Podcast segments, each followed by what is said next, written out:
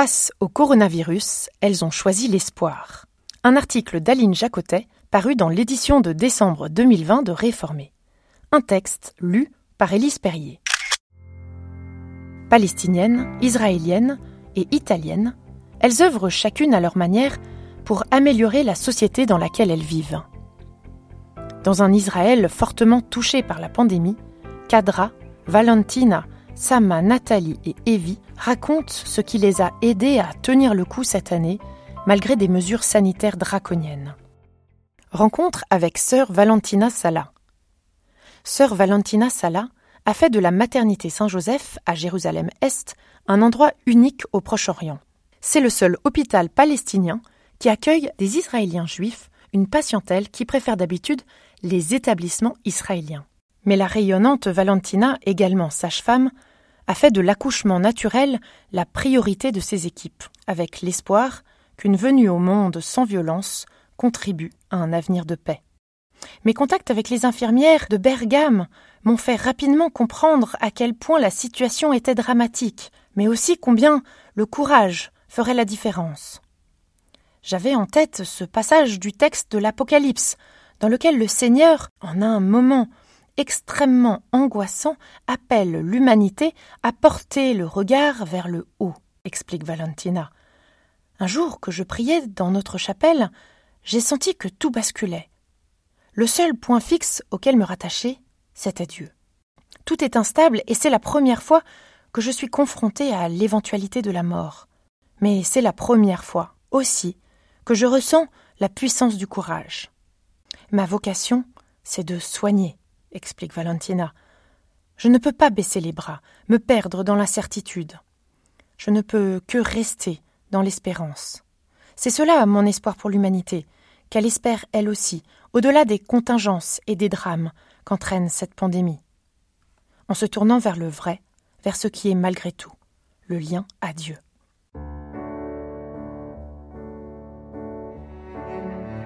Pour en savoir plus sur l'œuvre de Valentina, rendez-vous sur www.pin.fo Valentina.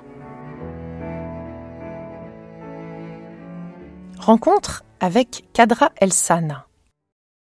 Elle a une fille médecin, un fils qui veut devenir berger. La cinquantaine combative, Kadra Elsana est une bédouine du désert du Negev qui allie tradition et modernité grâce à l'association dont elle est la directrice, Sidre. En vendant les travaux de tissage confectionnés par des dizaines de bédouines, elle fait vivre les familles et contribue à l'émancipation féminine dans sa communauté. Certes, l'année a été dure, explique-t-elle. Mais comme nous vivons dans un endroit conflictuel, nous savons affronter les problèmes. Quand le coronavirus est arrivé, les Bédouines, qui vivent dans des villages non reconnus par l'État d'Israël, n'ont reçu aucune aide. Il a fallu tout organiser traduire les informations en arabe, les faire circuler par SMS pour celles qui n'ont ni télévision ni Internet, former des volontaires pour utiliser des applications smartphone nécessaires. Nous leur avons aussi permis de créer des jardins potagers, et nous avons organisé la distribution de masques et de gel hydroalcooliques. Notre charge de travail a doublé, mais nous avons créé des solutions qui vont faciliter la vie de la communauté pour l'avenir, surtout pour celles qui vivent dans des zones éloignées. Nous, les femmes, sommes fortes et créatives. Je n'ai pas peur, explique Kadra Elsana.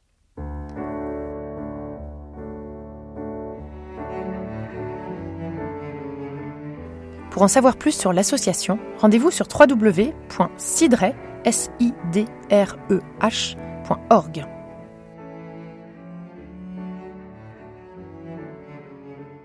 Rencontre avec Nathalie Marcus. Née de parents bernois, l'israélienne Nathalie Marcus est la co-scénariste avec Asaf Beiser de The Jews Are Coming, une série satirique créée en 2014. De la Bible à la Shoah, du sionisme à l'antisémitisme, elle y tourne en dérision les fondements de l'identité juive et israélienne. Et avec plus de 18 millions de vues sur YouTube et des fans jusqu'en Iran, The Jews Are Coming fait un carton planétaire. Dans un environnement très anxiogène, réaliser que les gens sont là les uns pour les autres m'apporte beaucoup de réconfort, explique-t-elle. j'entends parler chaque jour de nouvelles initiatives solidaires. Dans mon quartier du nord de Tel Aviv, par exemple, les enfants préparent des gâteaux et les amènent aux personnes âgées chaque vendredi. C'est très encourageant, surtout de la part de la jeune génération, qui va devoir trouver des moyens de s'en tirer dans le monde qu'on lui laisse. J'en suis convaincu. Ce qui est bon et beau en l'humain sera toujours plus fort que le mauvais. Cette année, j'ai aussi compris que rester en mouvement, même si ce mouvement n'est qu'intérieur, c'est rester vivant, explique Nathalie Marcus. Continuer à écrire, créer, travailler, cela a été mon oxygène. Je m'accroche aussi à l'idée que cette crise accélère des changements nécessaires. Tôt ou tard, nous récolterons les fruits de cette période difficile, et ce seront de beaux fruits.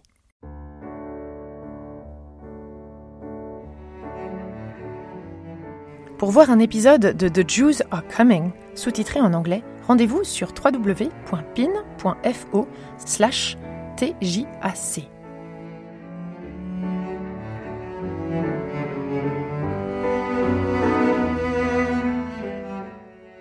Rencontre avec Evi Guggenheim Schbeta. Evi Guggenheim Schbeta figure parmi les fondateurs du célèbre village binational Wahat al-Salam Neve Shalom.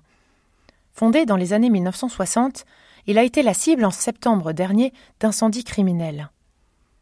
Mais rien ne décourage cette zurichoise d'origine, mariée à un Palestinien, et qui a fait de la coexistence entre Israéliens et Palestiniens la mission de sa vie. Je milite à différents niveaux depuis des années, explique Evie. Et ce que nous traversons me fait ressentir davantage encore la puissance du travail collectif. Ensemble, nous sommes forts. Cette réalité, je la vis naturellement en tant qu'habitante d'un village binational, mais j'espère qu'elle se fera sentir clairement pour le reste de la société israélienne. Et que les Arabes, si présents dans les équipes médicales qui ont sauvé des vies, seront enfin reconnus comme des égaux. Sains ou malades, nous sommes tous semblables.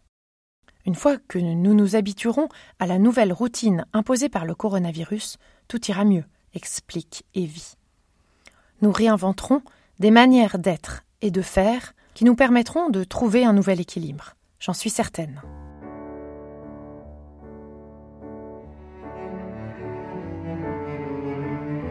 Pour en savoir plus, vous pouvez vous procurer le livre Le mariage de la paix aux éditions Lafon, paru en 2004.